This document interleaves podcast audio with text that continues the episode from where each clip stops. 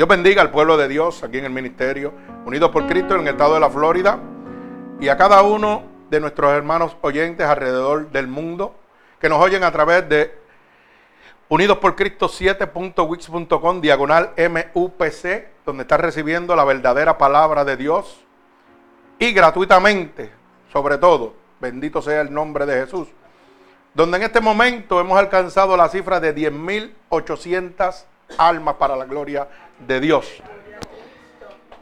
Y esto es un gozo de verdad, que el Señor está llevando desde este pequeño lugar la palabra alrededor del mundo y fíjese que hemos entrado a países como Dubái y nos preguntamos cómo realmente ellos me pueden entender, nosotros hablando español, ¿verdad? Hemos entrado a Brasil, Inglaterra, Francia, Guatemala, Ecuador, México. Y la pregunta es esa, ¿cómo ellos me pueden entender si yo lo que hablo es español? Hemos entrado a África, donde hablan dialecto, hay una sola contestación. Dice la palabra que en el día del Pentecostés, cuando el Espíritu de Dios se derramó, dice que repartió diferentes lenguas a todos los que estaban allí. Y dice más, dice que ellos entendían uno entre otros hablando diferentes lenguas. Y eso es lo que Dios está haciendo. Mi trabajo es predicar el Evangelio tal como yo lo puedo dar. El trabajo de Dios es traducirse y hacérselo llegar al corazón de ellos. Y mucha gente piensa, oh, pero ¿cómo tú puedes llegar a alcanzar tantas almas? Que yo no soy el que las alcanzo, el que las alcanza es Dios. Porque sabe que dice la palabra, que después de haberlo hecho todo, si Dios no terminado soy. Y ahorita oímos un, un himno que decía, yo tengo que menguar para que Cristo crezca. Y mientras más pequeño yo sea, más grande va a ser Dios. Y eso, y eso es lo que tenemos que presentar. Que nosotros somos nada sin Dios. Que todo lo hace Dios. ¿Ok? Gloria al Señor. Así que vamos a estar en el libro de los Hechos, capítulo 20, del verso 17 al verso 38. Y he titulado esta predicación El verdadero siervo de Dios. Y usted se preguntará por qué el verdadero siervo de Dios. Hermano, porque a través de la divertización del Evangelio, que, lo único que significa es que todo el mundo cambia la palabra, la manera que le conviene, pero no va bajo la voluntad divina de Dios. Y entonces los que estamos en la calle, los seres humanos, la creación de Dios, está, mire, unos jalando para un lado y otros jalando para otro. Y mi religión es mejor y la tuya es mejor. Y esto es una guerra constante. Y todo el mundo quiere ser el, mejor pastor. Todo el mundo quiere tener la mejor iglesia. Pero ¿dónde está la voluntad divina de Dios? Porque Dios era un peregrino. Dios iba de ciudad en ciudad predicando el Evangelio. E inclusive cuando uno de los siervos escogidos por él le dijo, Señor, llévame contigo donde quiera. ¿Sabe lo que Dios le contestó? Mire la humildad de Dios. El Hijo del Hombre no tiene dónde recostar su cabeza. Y hoy nosotros nos enfatizamos en hacer templos enormes, cosas grandes, para la gloria y la honra del hombre, pero no para la gloria de Dios. Dios lo que quiere es almas salvadas. Por eso este ministerio trabaja de esta manera. A mí no me interesa congregar almas, a mí me interesa entregarle almas salvas a Dios. Con congregar alma yo no hago nada.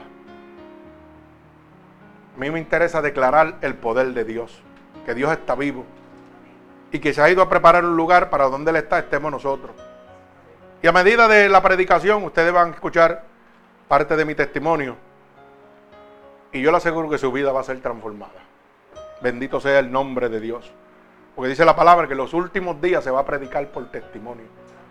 Así que presten atención. Repito, he titulado El verdadero siervo de Dios. Voy a orar por esta palabra antes de dar comienzo. Señor, estoy delante de tu bella presencia en este momento, ya que tu poderosa palabra dice que donde hayan dos o más reunidos en tu santo nombre, ahí tú estarás, Señor. Así que te pido, Espíritu Santo de Dios, que unjas mi garganta, que pongas palabras en mi boca, que envíes esta poderosa palabra como una lanza, atravesando corazones y costados, Señor, pero sobre todo rompiendo cada yugo y cada atadura que Satanás, el enemigo de las almas, ha puesto sobre tu pueblo a través de la divertización del Evangelio, Señor. Padre, úsanos como canal de bendición. Permítenos ser un instrumento útil en tus manos en este momento. Glorifica tu santo nombre a través de esta poderosa palabra. Te lo pido en el nombre poderoso de Jesús, pueblo de Cristo. Dice, amén. Dice así la palabra de Dios en el libro de los Hechos, capítulo 20, del verso 17 al verso 38. Y leemos la palabra de Dios en el nombre del Padre, del Hijo, del Espíritu Santo, y el pueblo continúa diciendo amén. Enviado pues desde Mileto a Efeso, hizo llamar a los ancianos de la iglesia. Cuando vinieron a él, les dijo, vosotros sabéis cómo me he comportado entre vosotros todo el tiempo, desde el primer día que entré en Asia, sirviendo al Señor con toda humildad y con muchas lágrimas y pruebas que me han venido por las acechanzas de los judíos. Y como nada que fuese útil, he rehuido de anuncios y enseñaros públicamente y por las casas, testificando a judíos y gentiles acerca del arrepentimiento para con Dios y de la fe en nuestro Señor Jesucristo. Ahora aquí, ligado yo en espíritu, voy a Jerusalén sin saber lo que allá me ha de acontecer, salvo que el Espíritu Santo por todas las ciudades me da testimonio diciendo que me esperan prisiones y tribulaciones. Pero de ninguna cosa hago caso, ni estimo preciosa mi vida para mí mismo, con tal que acabe mi carrera con gozo y el ministerio que recibí del Señor Jesús para dar testimonio del Evangelio de la gracia de Dios. Y ahora, he aquí, yo sé que ninguno de todos vosotros entre quienes he pasado predicando el reino de Dios verá más mi rostro. Por tanto, yo os protesto en el día de hoy que hoy estoy limpio de la sangre de todos, porque no he rehuido anunciaros todo el consejo de Dios. Por tanto, mirad por vosotros y por todo el rebaño en que el Espíritu Santo os ha puesto por obispo para apacentar la iglesia del Señor, la cual él ganó por su propia sangre. Porque yo sé que después de mí, de mi partida, entrarán en medio de vosotros lobos rapaces que no responderán al rebaño. Y de vosotros mismos se levantarán hombres que hablen cosas perversas para arrastrar tras sí a los discípulos. Por tanto, velad, acordándoos que por tres años, de noche y de día, no he cesado de amonestar con lágrimas a cada uno. Y ahora, hermanos, os encomiendo a Dios y a la palabra de su gracia, que tiene poder para sobreedificarlos y daros herencia con todos los santificados. Ni plata, ni, vestido, ni oro, ni vestido de nadie he codiciado. Ante vosotros sabéis que para lo que me ha sido necesario, a mí y a los que están conmigo, estas manos me han servido. En todo os he enseñado que trabajando así se debe ayudar a los necesitados y recordar las palabras del Señor Jesús que dijo, más bienaventurado es dar que recibir. Cuando hubo dicho estas cosas, se puso de rodillas y oró con todos ellos. Entonces hubo gran llanto de todos, echándose al cuello de Pablo, le besaban, doliéndose en gran manera por la palabra que dijo, de que no verían más su rostro, y le, acompaña, y le acompañaron al barco. Esto es palabra de Dios. Bendito sea el santo nombre de mi Señor Jesucristo. Fíjese que aquí está hablando y resaltando el apóstol Pablo, ¿verdad?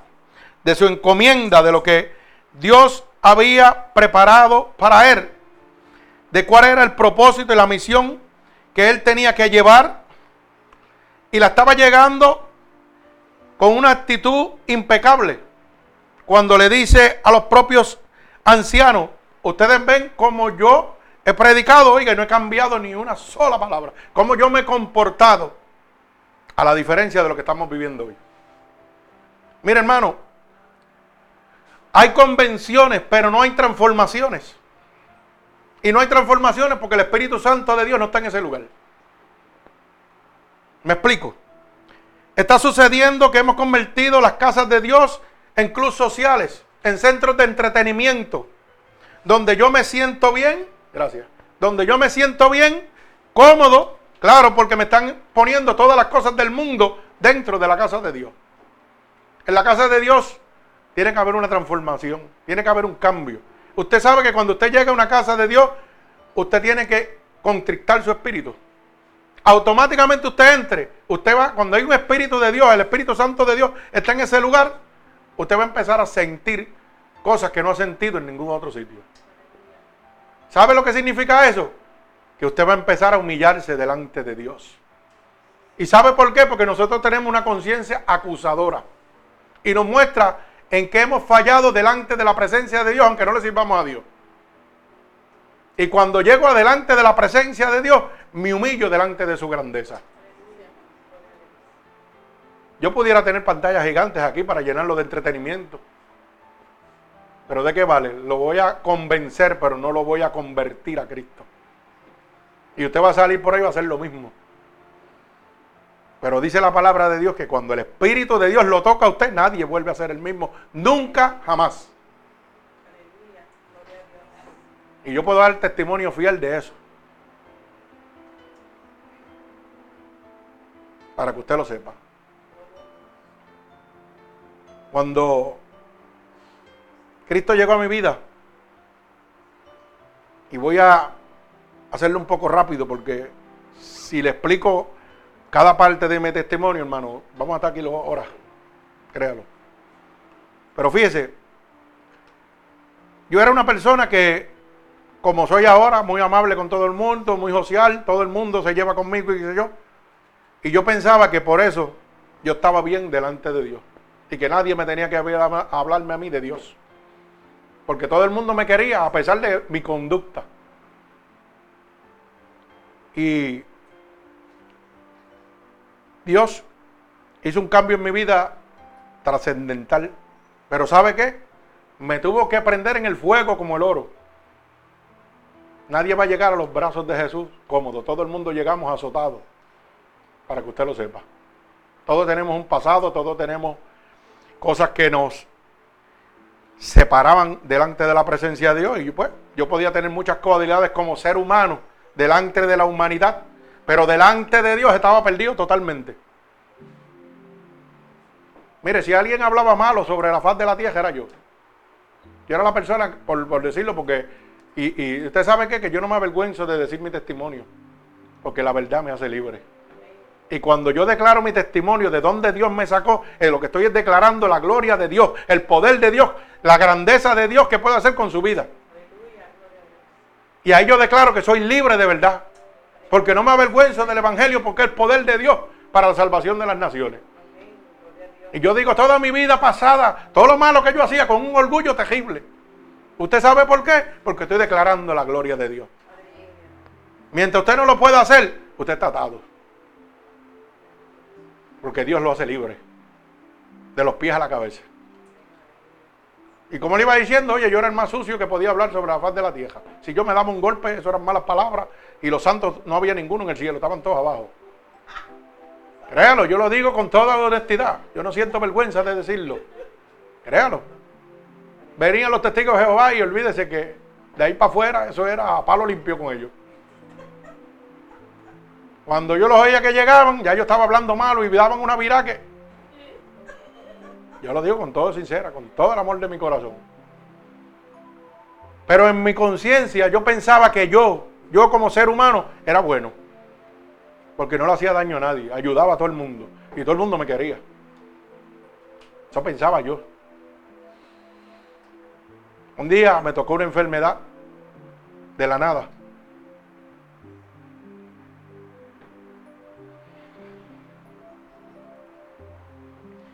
Y cada vez que hablo de esto, pues mi corazón se estremece. Y uno dice, wow, pero ¿por qué todavía lo siente? Porque siento el amor de Dios. Siento como Dios, la misericordia de Dios en aquel momento se derramó sobre mí. Mire, me atacó una enfermedad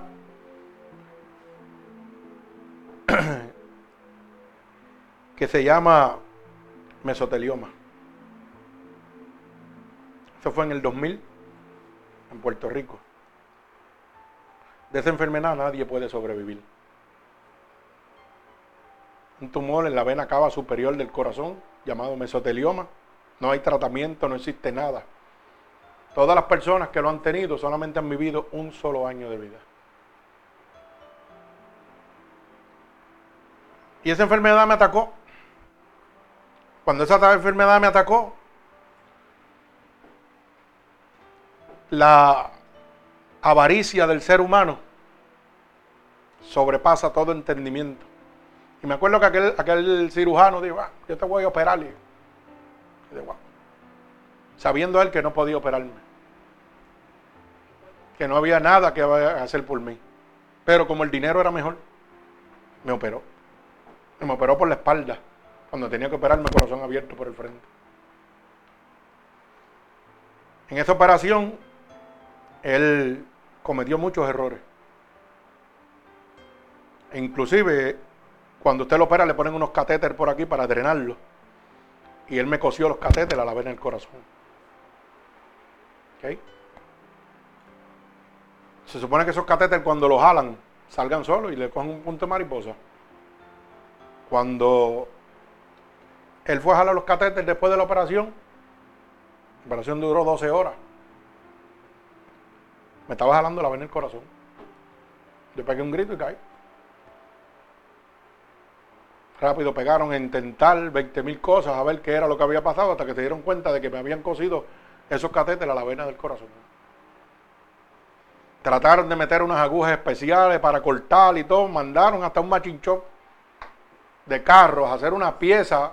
Usted se ríe, pero esto es una realidad. Porque los instrumentos quirúrgicos que había no podían llegar a donde estaba. Y mandaron a hacer un alambre en tal estilo, le sacaron filo y lo introdujeron. Y eso me contaminó el cuerpo por dentro. Me dio una bacteria que se llama Staphylococcus aureo, que lo mata a usted en cuestión de nada. De eso me libró Dios. No le servía al Señor, oiga bien, me dio septicemia. Uno muere de septicemia. Yo estoy vivo. Me dio enfisema pulmonar me dio un dejame cerebral, me dio una embolia pulmonar y todavía yo estoy aquí. ¿Usted sabe qué?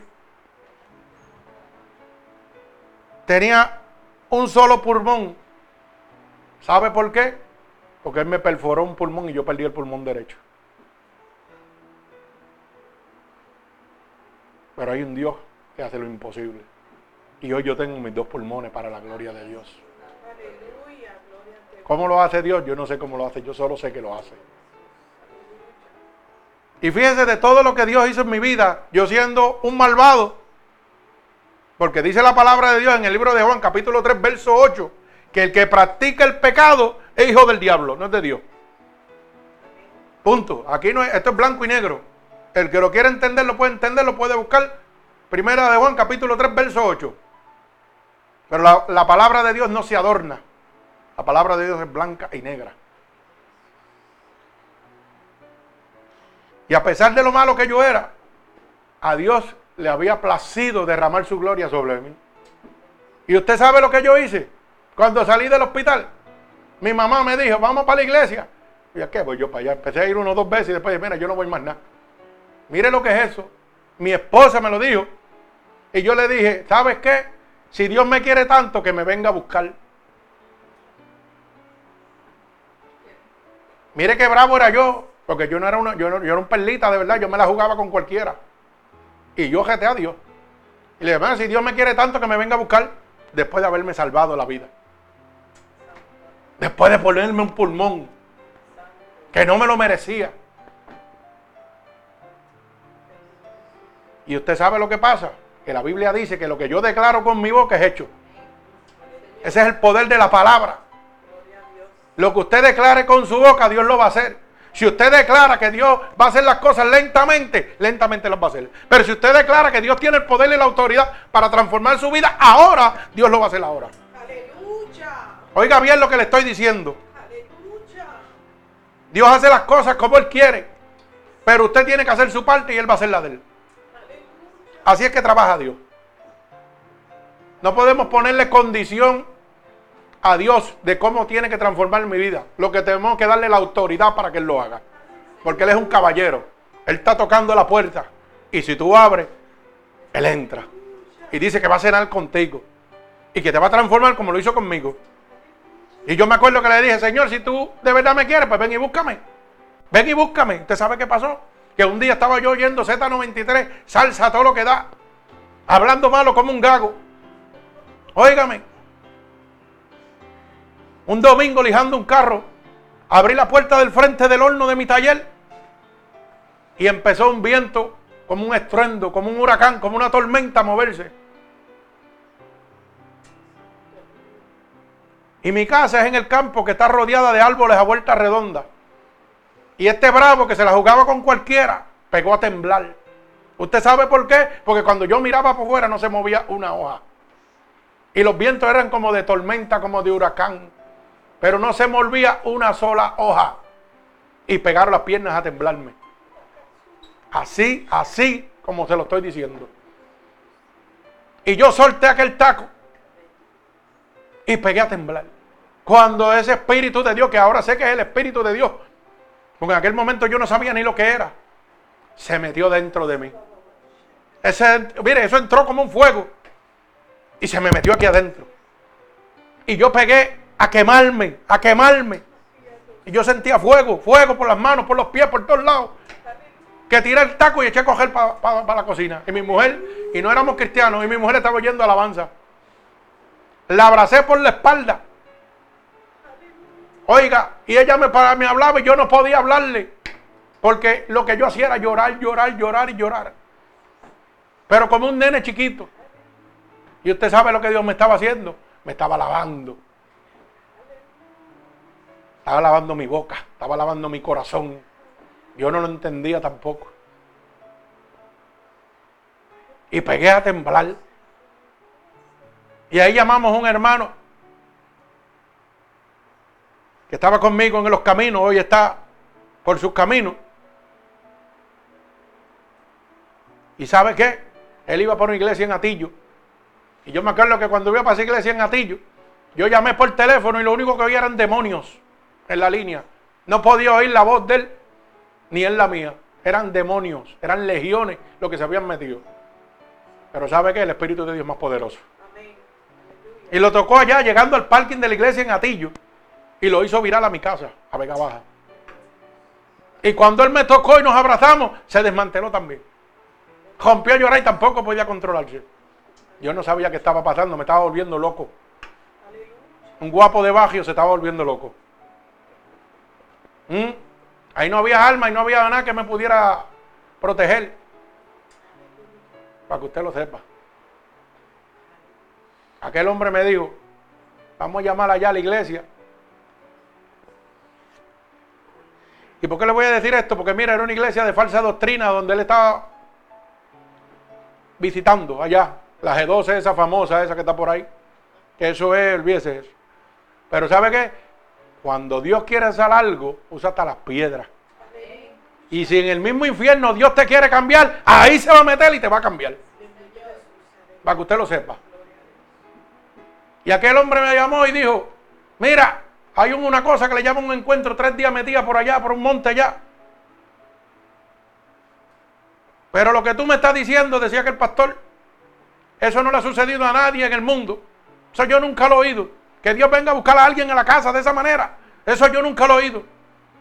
Pero si tú quieres, hay una cosa del mundo que, mira, tres, tres días en el monte metido, orando. ¿Para qué? Para que Dios te dé la contestación. Y yo después, yo voy para allá. Y me fui para allá. Y tan pronto me metí para allá, ¿te sabe qué pasó? Dios me estaba volviendo más loco todavía. Porque me acosté a las 12 de la noche con un gatillero. Que aquello, olvídese, gatillero, no le voy a decir más nada.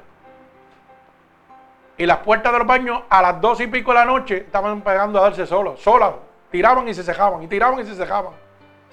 Y como aquel era un guapo, igual que yo, pero aquel le jalaba gatillo, yo no. Aquel dijo, vamos para allá, que estos son los chojos de títeres que están aquí. Hermano, cuando él entró a aquel baño, ¿usted sabe qué pasó? Se acabó el ruido. Y cuando él salió, salió, él que era negro, salió blanco. Y no pronunciaba una sola palabra. Cuando yo lo miro, se acopó como una momia y temblando. Y yo dije, yo no entro al cuarto. Yo no voy a entrar al cuarto. Yo me voy para abajo. Y allí amanecí. A las tres y pico de la mañana, me acuerdo que Dios me regaló una Biblia que le pasé hasta por encima con el cajo. Para que usted lo sepa, como Dios hace las cosas. Una Biblia pequeña que la tengo aquí, mire, esta que está aquí. Le pasé por encima por el carro y yo, ¡bum! ¿Qué es eso? Y miré, la recogí. Y cuando la cogí, esto es una Biblia.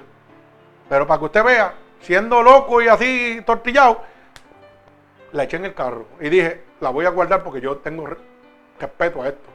Y la tiré allí en mi cuarto y estuvo cogiendo polvo. Olvídese. Hasta que Dios me dijo, esto es para ti mío. Y me la llevé para ese encuentro. Y rompí a leer sin saber nada. Déjame leer aquí a ver qué dice esto. A las 3 de la mañana, cuando levanto mi cara y miro hacia el lado, hay una imagen grandísima. Era el Espíritu Santo que venía de frente de mí. Y usted sabe lo que yo le dije. Como yo era un guapetón, le dije, ¿usted cree que me va a meter las cabras a mí? Yo voy por de ti. Y me le fui para encima. A más de 20 pies de mi distancia, yo caí rendido al piso de la unción del Espíritu Santo de Dios. Lo último que recuerdo que me levantaron los, los, los vigiladores fueron que me levantaron, porque oraban por allí. Entonces era que me estaba volviendo loco. Luego empiezan las charlas. Y tan pronto empezaron esas charlas, pegaban a orar. Y decían, vamos a orar. Y antes de que alguien dijera algo, ya yo estaba en el piso. Créalo. Y volvían a decir, y vamos a orar, y ya yo estaba sin empezar a orar, el espíritu descendía, me tocaba y me tiraba. En una de esas salimos a almorzar, cuando regresamos de almorzar había un caballero que se había dado un tiro con su arma de reglamento. Tenía las varillas esas que le ponen de lado a lado, acabado de dar el tiro. ¿Ok? Y yo oigo la voz. Y ahora le puedo decir que era la voz de Dios, pero en el momento no sabía que era la voz de Dios. Audible. Me dijo, vete y dile que suelte las muletas, que yo lo voy a sanar ahora. Y yo como era un loco, ¿sabe lo que hice? Yo dije, yo lo voy a decir, pero voy a salir cogiendo. Porque me van, me van a llamar charlatán y loco. Y eso mismo yo hice. Fui y le dije, te voy a decir una cosa. Yo oí una voz que me dijo que soltara las muletas que te van a sanar.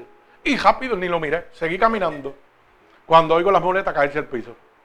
Cuando yo miré para atrás, hermano, yo me estaba volviendo loco. Y no estaba yo solo, habían doscientas y pico personas a la vuelta de él.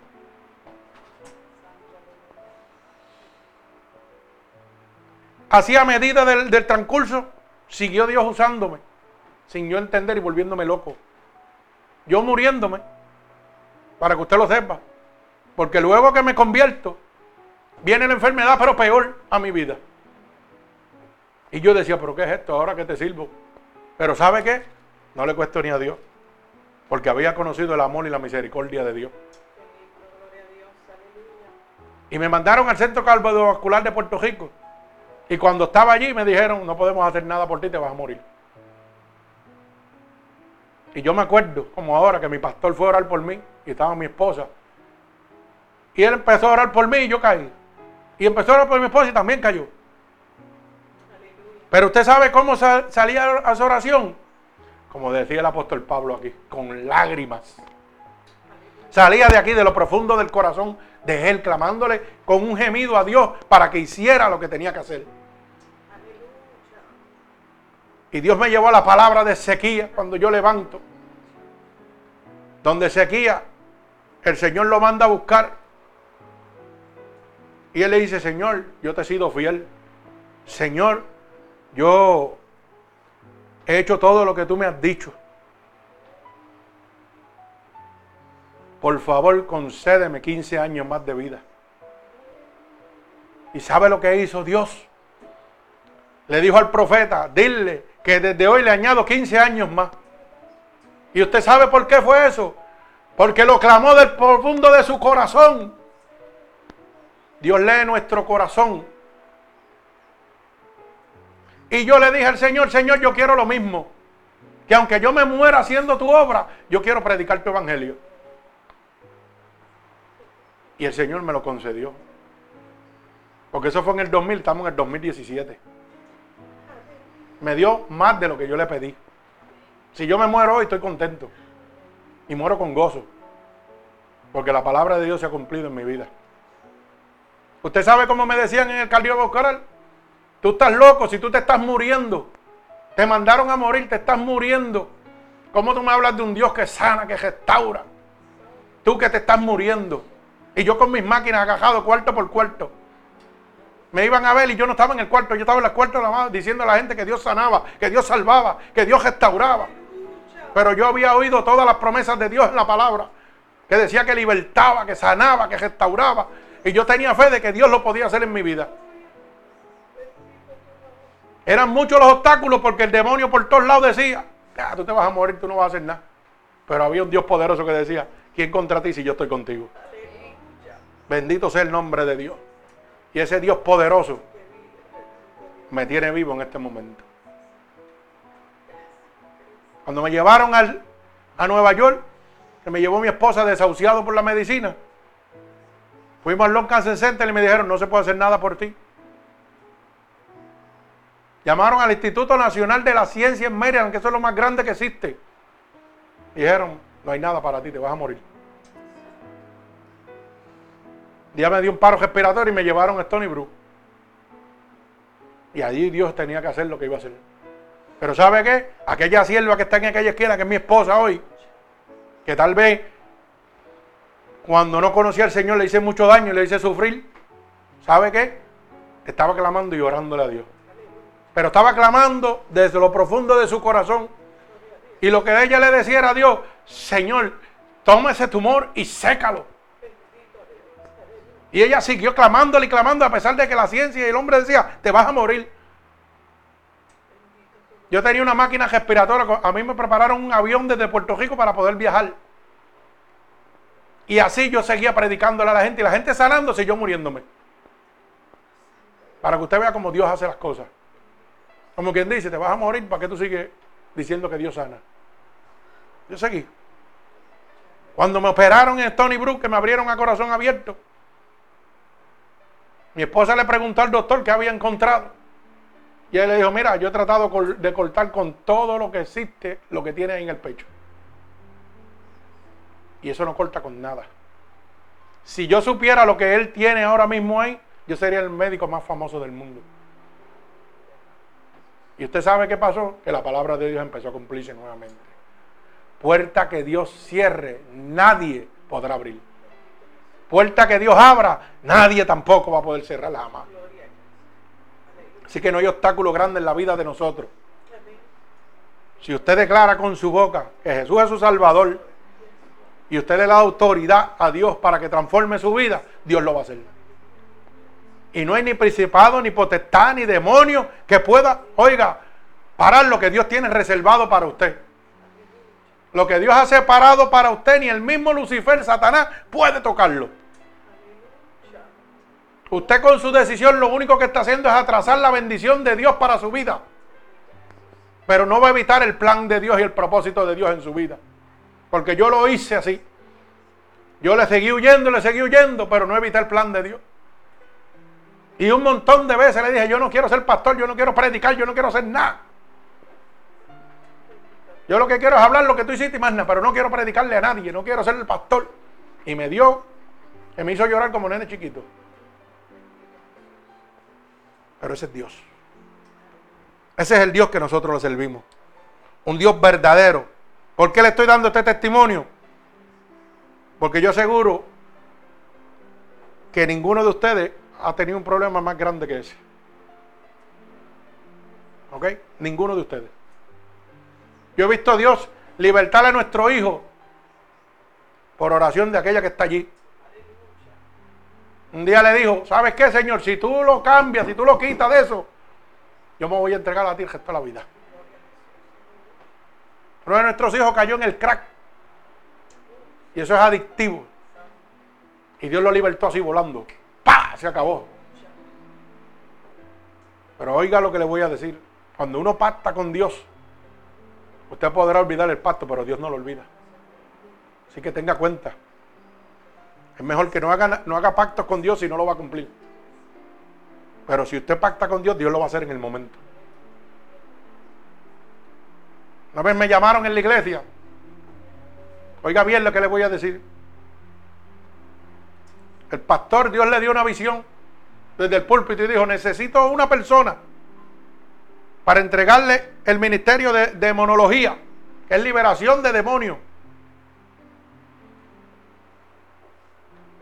Y yo como estaba chulado de papá en ese primer amor, fui el único que levanté la mano de una iglesia de 500 personas.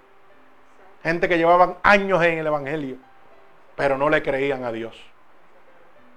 Gente que llevan años en el Evangelio, pero no creen en el poder de Dios. Y como ya yo había empezado a ver el poder de Dios, como Dios, yo ponía las manos y la gente se sanaba. Y le daba la gloria a Dios y decía, Señor, gloria a ti, porque tú eres el que lo está haciendo. ¿Mm? Niños muertos en los vientres, pegábamos a orar y volvían otra vez a la vida, resucitaciones. Eso lo hace Dios, eso no lo hace el hombre. Yo no tengo poder, el poder lo tiene Dios. Y la gloria y la honra es de Él solamente. Pues yo dije, yo quiero ese ministerio y me levanté seguido. Y el pastor pegó a reírse y me dijo, tú estás loco, tú no sabes ni lo que tú quieres. Tú no sabes lo que tú quieres, muchacho. Y yo le dije, para mí no me importa, pues yo lo quiero. Y él oró por mí. Y yo caí en descanso. Y desde ese día nosotros tenemos ese ministerio. Y llevamos años. Y llevamos cientos de personas libertadas. Y si usted piensa que los demonios son un relajo, eso no es ningún relajo, eso es una realidad. Los demonios existen y atan y amarran y destruyen al ser humano. Y el único que tiene la poder y la autoridad se llama Jesucristo. Aleluya. Por eso es que a veces nosotros queremos y no podemos. Porque no es contra carne ni contra sangre, sino contra principados, contra huestes de maldad, gobernantes en los lugares celestes de este siglo. El único que lo puede hacer se llama Jesucristo. Pero Él lo hace si usted le da la autoridad. Si tú le dices, Señor, haga como yo hice, Señor, si de verdad tú eres fuerte y poderoso, hazlo a ver si es verdad. Dele la oportunidad, gételo. Tócame y desmantélame. Hazme lo que tú le hiciste a ese hombre, a ver si es verdad que tú eres real. Límpiame de todo y Dios lo va a hacer. Y yo siempre lo digo donde quiera que me paro. ¿Sabe por qué? Porque yo le creo a Dios.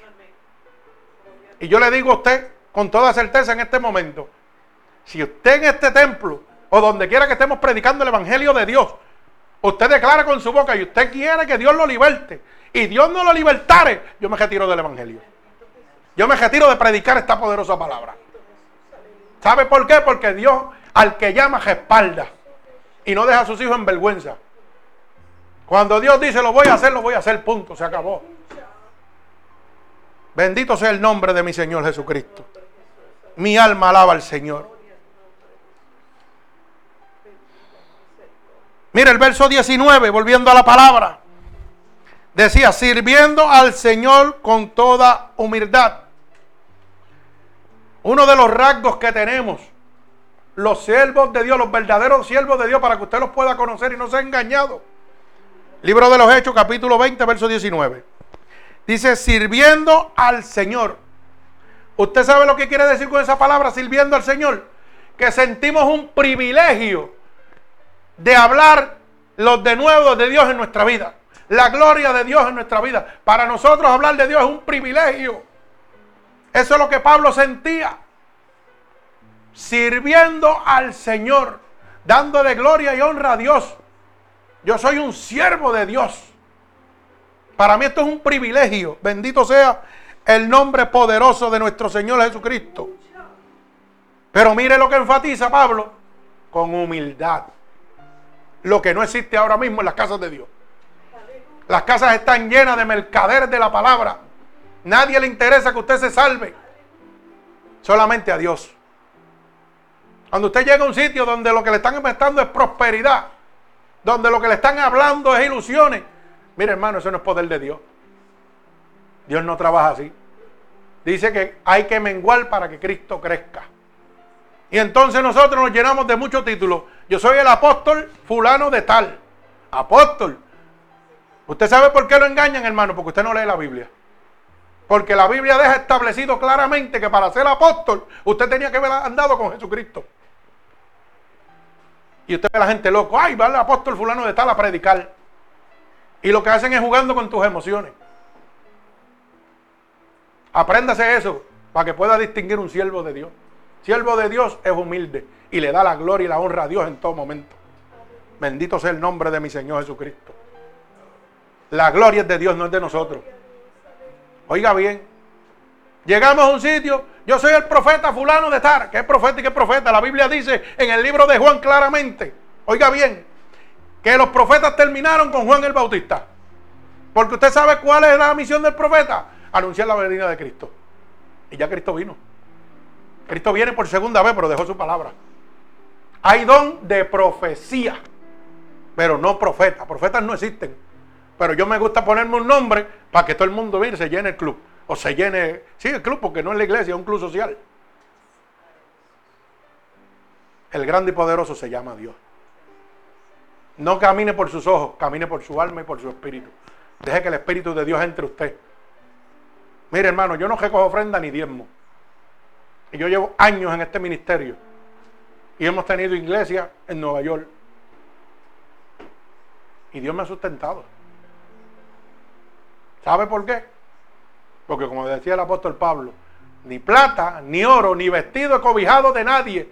Más bien, con el fruto de qué? De mis manos he dado todo lo que necesitamos. Y usted dirá, ah, pero pastor, hay que pagar biles para montar una iglesia. Yo le creo a Dios. Cuando Dios lo quiera hacer, lo, lo va a hacer. Porque yo no puedo decir que yo creo en Dios, alabo a Dios, glorifico a Dios y que Dios, yo tengo que hacer cosas para que Dios me dé un lugar para poder ministrar. No, no, no, no. Yo no tengo que hacer nada, eso le toca a Dios. Mi trabajo es hablar del Evangelio de Dios. Yo no tengo que oprimirle a usted y decirle, mira, Dios te va a prosperar, Dios te va a dar al 100 por uno, siembra, ven aquí. Usted quiere sembrar, siembre su corazón en el corazón de Cristo. Y usted verá lo que Dios va a hacer en su vida. Bendito sea el nombre de mi Señor Jesucristo. Mi alma te alaba. Un siervo de Dios siente privilegio. Predica el Evangelio de Dios gratuitamente sin interés alguno, por el privilegio que Dios le ha dado de solamente predicar su evangelio. Para mí esto es un privilegio. Yo me lo vivo. Gloria al Señor. Otro rasgo que debe tener un siervo de Dios es la ternura del siervo. Un siervo de Dios no puede ser prepotente. Tiene que ser una persona tierna, amable, cariñosa, apacible con todo el mundo. No hace acepción de personas ni allá arriba, ni clubes sociales, ni que este es de la directiva. No, no, que es directivo y que aquí el, director se llama Cristo. No, que yo soy presidente de la Junta, que es Junta. La Junta aquí la única es Cristo, no es más nadie.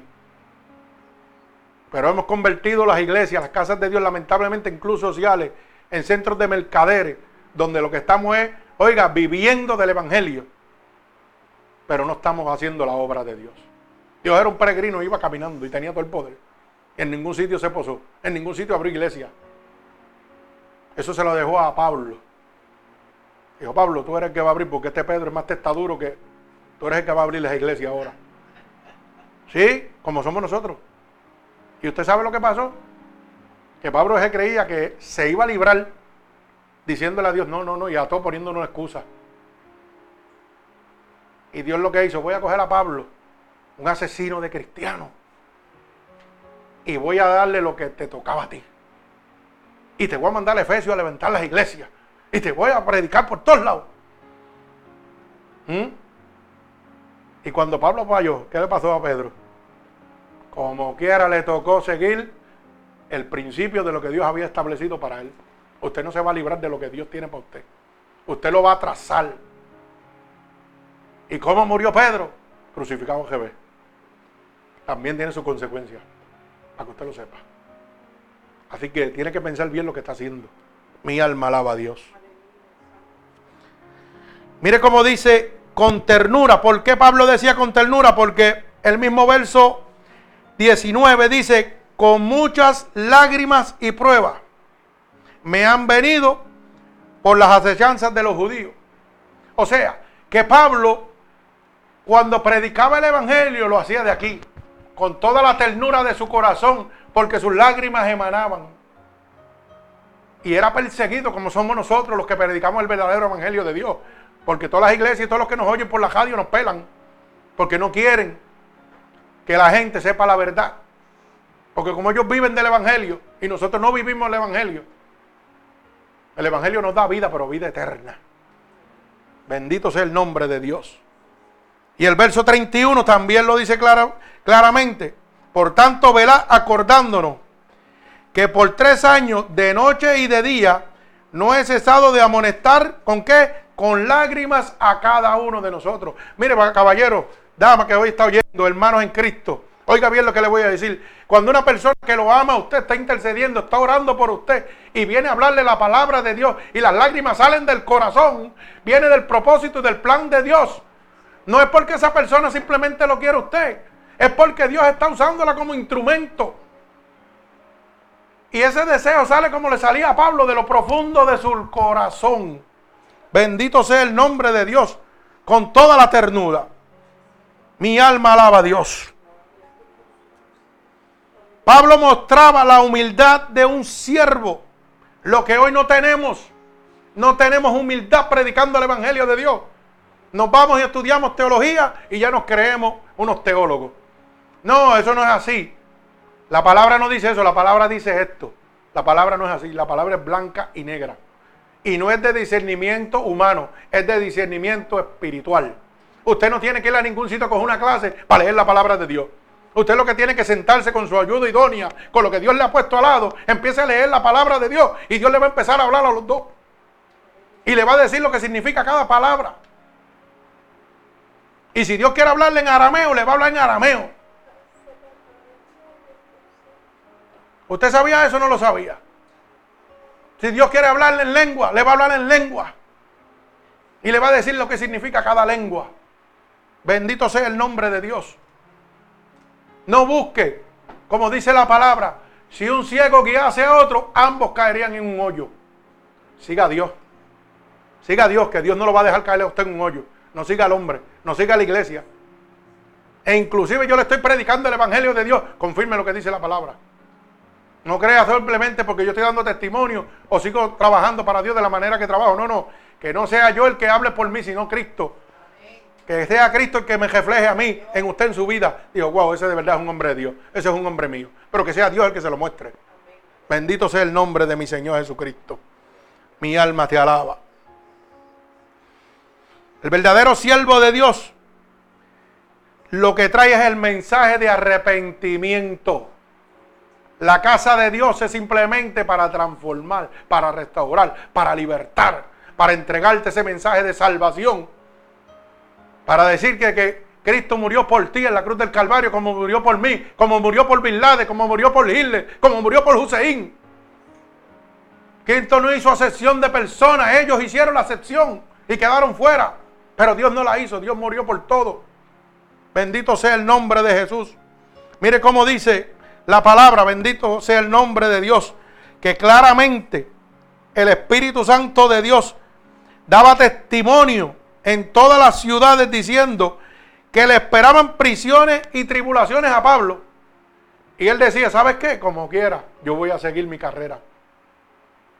No es lo que le están presentando. El Evangelio no es una flor rosa. No, no, hermano. Aquí hay que padecer. Pero ¿sabe qué pasa? Que aquí engañamos a la gente. Usted va a la iglesia y le presentan un mundo, ah, todo va a salir bien, todo se va a transformar. No, no, hermano. Claro que va a salir bien. ¿Tú sabes por qué? Porque tú tienes una ventaja sobre el mundo. Cuando vengan las tribulaciones, como dice Pablo, cuando vengan las situaciones a tu vida, no te van a tocar. Van a llegar, pero no te van a lastimar. ¿Sabe por qué? Porque el grande y poderoso va a pelear por ti. Por eso dice, y caminarás por encima del fuego y no arderás. Pero no te dice que no vas a caminar por el fuego. Claro, cuando tú entras a Cristo, claro, el diablo no te quiere soltar. Y el diablo va a venir a traer cosas peores a tu vida. Pero usted sabe lo que es que el diablo venga a atacarle a usted y usted riéndose como un manadito de la manada. Que todas las cosas que le daban coraje ahora le dan risa. Usted sabe lo que usted está tribulado económicamente. Ay, Dios mío, mañana tengo que pagar esto, no tengo el dinero, me estoy volviendo loco. ¿Ah? Y usted lleno del poder de Dios, le digo, fíjate de eso, el Dios mío es el dueño del oro y la plata, Él hace las cosas como Él quiera.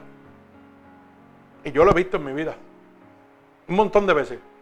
Un montón de veces. A punto de quedarme en la calle. Oye, no, tranquilo, confío en mí. Y Dios ahí a última hora hace las cosas. Porque ese es Dios. Ese es Dios. Eso no es una religión, ese es Dios. El Dios poderoso. Dios verdadero. Un Dios que predica. Oiga, arrepentimiento. ¿Usted quiere ser libre? Arrepiéntase delante de Cristo. Bendito es el nombre de mi Señor Jesucristo. La aflicción del siervo.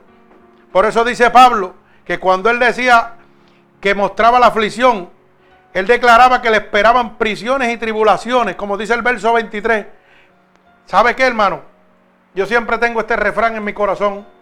Y es que el verdadero desafío va a probar la calidad de su creencia. Apréndase esto, no se lo olvide. Esto no está en la Biblia, esto sale del corazón. El verdadero desafío prueba la calidad de mi creencia. ¿Ok? O sea, la verdadera prueba que va a llegar a mi vida y va a revelar quién realmente soy yo. Porque con la boca yo puedo decir que Dios es tremendo. Pero dice la palabra, con tu boca me alaba, pero tu corazón está bien lejos de mí. Pero cuando llega la prueba y ese verdadero desafío prueba la calidad de lo que yo soy. Eso era lo que hacía Dios probando con Pablo. Cada vez que venían las prisiones, las atribuciones sobre él, él declaraba el poder de Dios. Él decía que Dios era real. Él decía que sabía que venían cosas, pero no lo iban a tocar. Y eso es lo que Dios quiere entregarle a usted. Y eso va a revelar lo que usted sin hablar.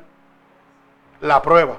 Así que la prueba. Oiga, Cristo padeció para que usted fuera bendecido. Yo tengo que padecer para que usted sea bendecido. Si hoy mi testimonio ha transformado su vida y ha abierto una nueva luz a tu entendimiento de lo que no había oído, yo tuve que padecer para eso. Porque yo no puedo hablarle a nadie de algo que yo no hubiera vivido. A veces yo me siento, ah, pero mi vida es así. No, no, no. Siéntase orgulloso de lo, de lo que usted pasó antes de conocer a Cristo. ¿Usted sabe por qué? Porque un ser humano sin testimonio no puede servirle a Dios. Si yo era un adicto a droga, gloria a Dios que yo era un adicto a droga, pero Cristo me salvó. Cristo me libertó. Y donde quiera que me pare, puedo hablarle a una persona que esté en droga. Si yo era un alcohólico, Dios me libertó, me levantó, me restauró. ¿Y sabe qué? Cuando vea uno en la misma condición, ese no puede decir, ah, tú no sabes lo que yo estoy pasando. Y yo, sí, yo no te va porque yo pasé así, así, así, así. Por eso es que usted está pasando lo que está pasando. Porque son testimonios que Dios le está dando para la gloria de Dios a usted. Y nosotros lo vemos negativo. El diablo quiere que nosotros lo veamos negativo. Mire, hermano, cuando yo lo veo a usted, créalo de corazón, y veo las situaciones de cada persona, yo me quedo callado. Pero yo no estoy mirando a la persona, yo estoy mirando el propósito de Dios en esa persona. Estoy mirando por qué Dios está permitiendo que esa persona esté pasando por esa situación. Y lo que Dios me está mostrando, ¿sabe qué? Que la situación adversa en su vida, lo que usted ha pasado desde el principio hasta hoy, porque yo lo declaro por poder de Dios que hasta hoy llegó el diablo en la vida de uno. ¿Sabe qué? Era para glorificar el nombre de Dios. Es para que usted tenga un testimonio. Porque sin testimonio usted no puede trabajar para Dios. Bendito sea el nombre de mi Señor Jesucristo. Mi alma alaba a Dios. La aflicción del siervo. Como decía Pablo, me esperan prisiones y cadenas. Verso 23. A todos nosotros cuando lleguemos al camino de Dios van a llegar prisiones y cadenas y persecuciones. Pero qué lindo. Cuando dice clama a mí y yo te voy a responder. Cuando dice quién contra ti y yo estoy contigo. Cuando la palabra de Dios te dice a ti, se levantarán por siete caminos. ¿ah? Por un camino vendrán, pero por siete tendrán que huir. ¿Usted sabe lo que le está diciendo Dios? Que todos los que vengan delante de usted tienen que salir cogiendo. Porque usted va a estar, mire, como, como la gallina cuando los pollitos están en peligro. La gallina extiende su plumaje y mete los pollitos abajo. Eso es lo que Dios hace con nosotros. Cuando viene Satanás a atacarnos, Dios extiende sus manos cobertoras y nos abraza. Y los dardos de Satanás chocan en la cobertura de Dios, chocan en el escudo de Dios. Por eso que la palabra dice, vestidos de mi armadura para que pueda resistir los dardos del maligno, porque no es contra carne ni contra sangre, sino contra principado, contra hueste de maldad, gobernantes de presente siglo. Bendito sea el nombre de Dios, para que pueda, oye, sostenerte en momentos de aflicción. Dios es el que pelea con nosotros, bendito sea el nombre de Dios. Cuando esa palabra dice claramente en nuestra vida, todo lo puedo en Cristo que me fortalece. ¿Mm? Oiga bien lo que le estoy diciendo, no algunas cosas. Todo lo puedo en Cristo que me fortalece. Usted lo puede hacer todo conforme a la voluntad de Dios. Y yo le voy a decir esto. Y esto no es nada personal, es algo que yo siempre predico. Si yo no lo predicara así, sería anatema.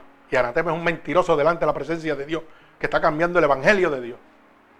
Mire, hermano, yo bebía. Yo vacilaba. Yo gozaba. Ah, yo adulteraba, yo fornicaba, yo hacía todo lo malo. Y Cristo me sacó de todo eso. Y usted sabe por qué yo lo hacía, por maldiciones ancestrales. Porque eso fue lo que me enseñó mi papá. A tener muchas mujeres por la calle. A lastimar a mi pareja, a mi esposa. Eso lo aprendí yo de pequeño. Pero ¿sabe qué? Cristo había visto algo en mi corazón diferente. Y decidió transformarme. Pero cuando yo empecé a oír, empecé a oír palabras que no eran como que no me gustaban mucho. Porque me estaban metiendo, como dicen en mi pueblo, las cabras al cojal. Me estaban metiendo engaño para presionarme en la religión. Y yo dije, esto no es así. Y empecé a leer la palabra de Dios. Y me acuerdo que me decía, ah, que tú no puedes beber, que tú no puedes esto. Y yo, para, para, para, para, ¿cómo es esto? Y empecé a leer. Y cuando yo fui al, libro de Gálatas, capítulo 5, verso 19, al verso 22, Dios me habló claro y me dijo cómo son las cosas. Oiga bien lo que le estoy diciendo y con esto no le estoy dando autoridad para que haga las cosas malas. Me hablaba claramente del adulterio. Me hablaba claramente de la fornicación, de las mentiras, de las lascivias, de los engaños, de los robos, de todo. Y en una me decía, las bocacheras. Pero oiga bien la palabra, borrachera. No es que no podía beber, lo que Dios me estaba diciendo era que no me podía emborrachar. Oiga bien. Y yo decía, wow, pero. Entonces, ¿por qué estos, religiosos me meten las cabras al cojal diciéndome que yo no puedo beber? Y desde ese día, y hay muchas iglesias donde he predicado que a veces me miran, no, pero no diga, porque yo no tengo, la verdad me hace libre. Yo digo la verdad. Dios lo que me decía era que yo no me podía emborrachar. Porque termina ese verso diciéndolo, y apúntalo y guárdenlo para que lo vean. Gálatas 5:19. Y termina y dice, y los que practican tales cosas no heredarán el reino de Dios. Lo dice así. Y si usted no hereda el reino de Dios, ¿qué reino le queda? El del diablo. Y entonces, ¿para qué viene la iglesia a perder el tiempo? No, hermano, las cosas son blancas y negras. Pero usted sabe qué pasó. Que yo dije, pues yo voy a seguir la palabra de Dios. ¿Y sabe lo que pasa, hermano? que cuando el Espíritu de Dios entra dentro de mí, yo no necesito ni beber, ni fumar, ni hacer nada de eso. Porque el Espíritu me limpia completamente. Pero yo tengo que hablarle al ser humano que está frente de mí la verdad de Dios. Dios no te ha dicho que no puedes beber. Dice que no te puedes emborrachar. Pero que el Espíritu de Dios cuando entre en ti va a hacer una transformación total. Amén, gloria a Dios por eso. Usted tiene que hablar la verdad de Cristo. No engañe a la gente. Porque dice la palabra que la verdad nos hace libre. Bendito sea el nombre de Dios. El verdadero siervo de Dios tiene una firmeza. Por eso Pedro decía, de ninguna cosa hago yo caso, no importa lo que venga delante de mí. Verso 24. Dice, pero de ninguna cosa hago caso, ni estimo preciosa mi vida para mí mismo, con tal de que acabe mi carrera con gozo y el ministerio que recibí del Señor Jesucristo para dar testimonio del Evangelio de la gracia de Dios. ¿Usted sabe lo que significa eso? Lo que yo le estoy diciendo. Que a mí no me importa si yo me muero ahora, yo me muero en gozo. Porque yo estoy haciendo lo que me place, lo que me agrada, a lo que Dios me llamó. Y a lo mejor usted dirá, wow, pero qué diferente te ves tú ahora predicando el Evangelio de Dios de como estaba compartiendo con los muchachos. Porque eso es lo que hace Dios. Nosotros somos de Dios. Estamos en el mundo, pero no somos del mundo. Yo puedo caminar por el fuego y no me quemo. Tú puedes fumar y meterte droga y hacer lo que te dé la gana, pero yo no lo voy a hacer. Yo te doy testimonio de lo que Dios ha hecho en mí. Yo te doy testimonio que de verdad ahora yo tengo un gozo. Que yo no necesito hacer nada para yo sentirme happy y alegre, porque el gozo me lo da Dios. Y la gente dice, pero óyeme, tú no has cambiado. No, no, no. Es que el día que yo cambie lo que yo soy como ser humano, estoy perdiendo mi identidad. Dios cambió mi caminar, pero no cambió mi personalidad. Yo sigo siendo el mismo. Usted va a seguir siendo el mismo chistoso, la misma persona. Lo único que conforme a la voluntad de Dios. Va a haber una línea que usted no puede pasar. Y esa línea no la voy a establecer yo, la va a establecer Dios y su palabra. Y cada vez que tú la vayas a pasar, Dios te va a decir, eh, eh, tranquilo, frena. Estate quieto ahí. Pero eso lo hace Dios. Eso lo hace Dios. Y eso se llama la firmeza. Por eso dice la palabra. Todas las cosas te van a ser lícitas, pero no todas te convienen. O sea, Dios te deja hacer lo que te dé la gana, pero no todas te convienen. Unas te van a apartar. Bendito sea el nombre de Dios. La consagración del siervo, como dice Pedro, él no estimó ni su preciosa vida con tal de terminar la carrera que él quería. Verso 24. A él no le importaba, oye, con tal de que yo termine lo que Dios me llamó a hacer, ni mi propia vida me interesa. ¿Verdad? Por eso dice, no estimo. Claramente, porque dice claramente el verso 24, mire, pero de ninguna cosa hago yo ni caso ni estimo mi preciosa vida para mí mismo, con tal de que acabe mi carrera, o sea, con tal de que lo que Dios estableció para mi vida se cumpla. Bendito sea el santo nombre de Dios. El gozo del siervo. Un siervo tiene que tener gozo en todo momento. Usted no me diga a mí que, y yo lo digo y usted me perdona, pero yo lo digo. Si usted me viene a hablar de Dios y usted me enseña una cara de un bujo amargado, hermano, usted no tiene a Cristo en su corazón. Y eso lo vemos en muchos sitios. Mucha gente que dice que le sirven a Dios, oye, lo que le presentan es una amargura, unas caras montadas. Muchos religiosos y una seriedad que se creen más santos que nadie. No, hermano, usted tiene que ser quien es. Y dice la palabra, Gálatas, capítulo 5, verso 22, que el fruto del Espíritu es que gozo, paz, macedumbre, templanza. Y dice, y que con tales cosas que no hay ley. La ley de Dios no cae sobre nosotros porque viene el gozo eterno, la macedumbre, que es la paz. A lo mejor usted es un poquito desesperado, un poquito nervioso, un poquito imperativo. ¿Y sabe lo que hace Dios? Te dice, el único que te puede dar esa paz soy yo. Tú te puedes tomar una pastilla, pero por 15 minutos, o una hora o dos horas, y después cuando se te vaya el efecto, ¿qué pasó? Estás igual. Porque yo lo hacía así, yo me pongo una bojachera y ya me olvidé de los problemas. Pero cuando me va de la bojachera, tengo dos problemas, el bolsillo pelado, la situación ahí y otra queja más con la mujer o con los hijos o con lo que sea. ¿Mm? Mire cómo nos engaña el enemigo. Y Dios te dice, yo te puedo dar la paz que tú necesitas. Porque la paz que yo entrego sobrepasa todo entendimiento. No lo vas a poder entender cuando el Espíritu entra en ti, tú no lo vas a poder entender. Decir, ¿pero qué es esto? ¿Qué está pasando? ¿Mm? Y todas las cosas atacándote y tú gozándote en el nombre de Dios. Eso es la paz de Dios. Eso es lo que nosotros presentamos en este ministerio. Bendito sea el nombre de Dios. La fidelidad del siervo. Estoy limpio de la sangre de todos. Verso 26, verso 27. Y usted se preguntará por qué Pablo decía que estoy limpio de todo. ¿Usted sabe por qué? Porque Pablo, a pesar de que aquellos ancianos eran sus amigos, eran sus amistades, Pablo predicaba la verdad de Dios.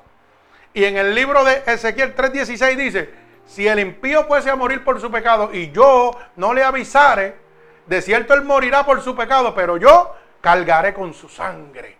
O sea que si yo conociendo lo bueno, no te lo digo para que tú cambies tu vida, usted sabe que yo estoy perdiendo el tiempo en este, en este púlpito, porque yo tengo consecuencias con Dios. A mí yo me voy para el infierno con tu sangre, para que tú lo sepas. Pero dice el verso 17, de cierto os digo que si el impío fuese a morir por su pecado y yo le avisare, de cierto él morirá por su pecado, pero tú habrás librado tu sangre. Eso es lo que Pablo estaba diciendo. Yo me voy contento porque ya yo le dije a ustedes todo lo que tenía y le mostré cómo me tengo que comportar. Ahora es de ustedes lo que ustedes quieran hacer. Ya la sangre de ustedes no caerá sobre ninguno de nosotros. Bendito el nombre de Dios. La advertencia de un siervo, un siervo de Dios siempre está advirtiendo. No es que nosotros queremos que tú hagas las cosas de alguna manera, no. Es que es el instinto que Dios pone en nuestro corazón. ¿Por qué? Porque te amamos y no queremos que te pierdas. Queremos que tú conozcas lo que yo conocí. Queremos que tú llegues a donde yo conocí. Mire, en una etapa de mi vida, en mi casa, yo estaba con mi esposa y le voy a dar este último testimonio para que lo entienda. Y en el 2006, 2005, perdón, a mí me dio un paro respiratorio en mi casa. Y yo estuve muerto y fui al cielo y volví. Y mi esposa estaba en mi casa. El cielo es una realidad. Dios es una realidad, no es un juego es una falacia. El demonio es una realidad. Yo he peleado con él cientos de veces por el poder de Dios. Como instrumento, porque el que pelea se llama Jesucristo. Apréndalo bien. Pero cuando yo morí en mi casa y yo tuve esa experiencia de ir al cielo, mi vida se transformó totalmente. Y yo no entendía por qué Dios me había dado ese privilegio, porque eso es un privilegio. ¿Y usted sabe por qué? Porque Él necesitaba en mi vida entregarme algo que me diera la fortaleza para jamás apartarme de Él. Y cuando yo descendí del cielo, que volví a mi cama, ¿usted sabe lo que yo le dije a Dios? Yo le dije, Señor, el día que tú veas que yo me voy a apartar de ti, quítame la vida mejor.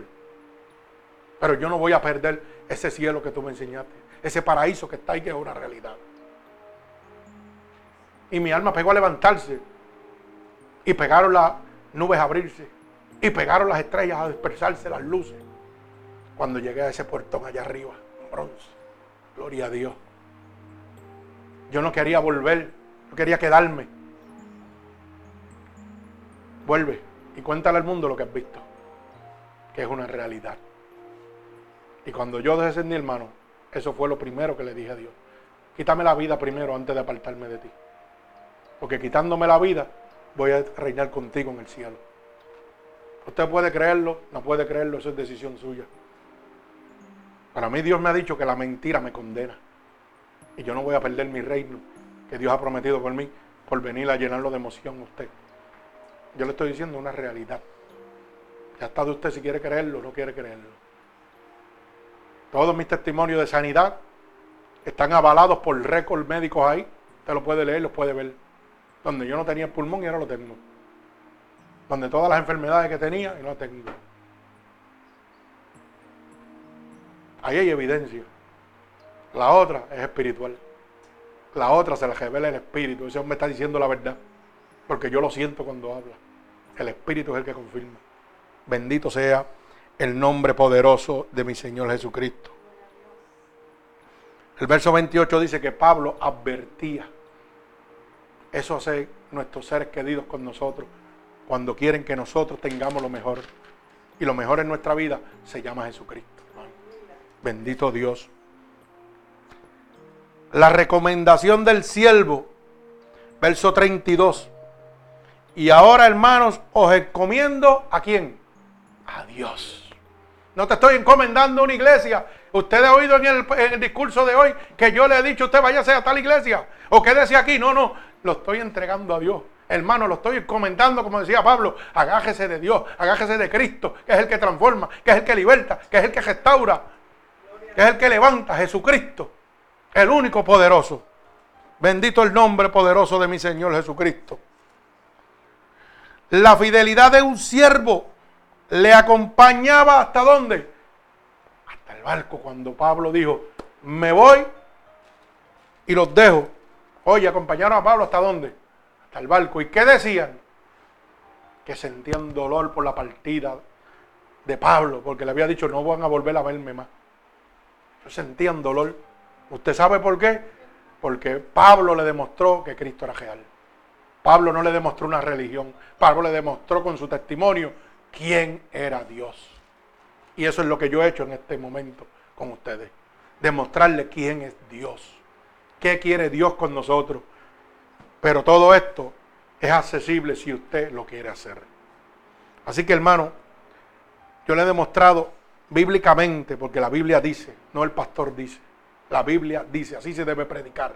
Donde quiera que usted vaya, que la Biblia sea el que hable, no que el hombre interprete, que sea la Biblia el que le abra su corazón y le diga, hey, esto es así, esto no es así, para que no sean engañados. Así que en este momento yo voy a abrir al altar. Si alguno de ustedes en este momento quiere reconciliarse con Dios, quiere aceptar a Dios como su único salvador, o quiere recibir un toque del Espíritu Santo de Dios, quiere ser bendecido por la gracia del Espíritu de Dios, el altar está abierto. Cada uno de los hermanos oyentes alrededor del mundo también. Ahorita vamos a hacer el plan de salvación para ellos, como lo hacemos siempre para que la gloria de Dios sea derramada sobre cada uno de nosotros. Acuérdese de lo que le estoy diciendo. Este ministerio lo único que quiere es que usted conozca a Cristo. Y que de ahí en adelante usted y el Espíritu Santo de Dios lo guíe a donde Él quiere guiarlo. Si Dios quiere establecerlo en este lugar, amén. Pero si Dios quiere mantenerlo y lo que quería era que usted abriera la luz del entendimiento, que conociera la verdad para que no fuera engañado en ningún otro sitio, amén por eso también. Pero Dios ha escogido momentos en la vida de nosotros para nosotros poder dar el paso de fe y de grandeza delante de la presencia de Dios. No espere un apóstol, no espere un profeta.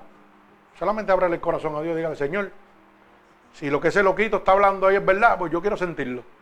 Yo quiero que tú lo hagas. Y lo hace. Y oramos, le reclamamos a Dios Todopoderoso aquí y Dios lo va a hacer, créalo. Si usted tiene alguna petición también especial, tenemos esta copa de la petición, aquí hay unos papelitos, usted la llena ahí, la echa ahí adentro y nosotros vamos a orar por eso cada vez que estamos en oración, la ponemos en oración. Muchas peticiones han salido de ahí confirmadas. Lo que usted pone ahí, eso no se lee, eso se queda ahí. Cuando usted, Dios le conceda la petición, usted viene y la confirma. O nos llame, mire, varón, ya. Y ya paramos de orar por esa petición y seguimos orando por la de las más personas, ¿ok?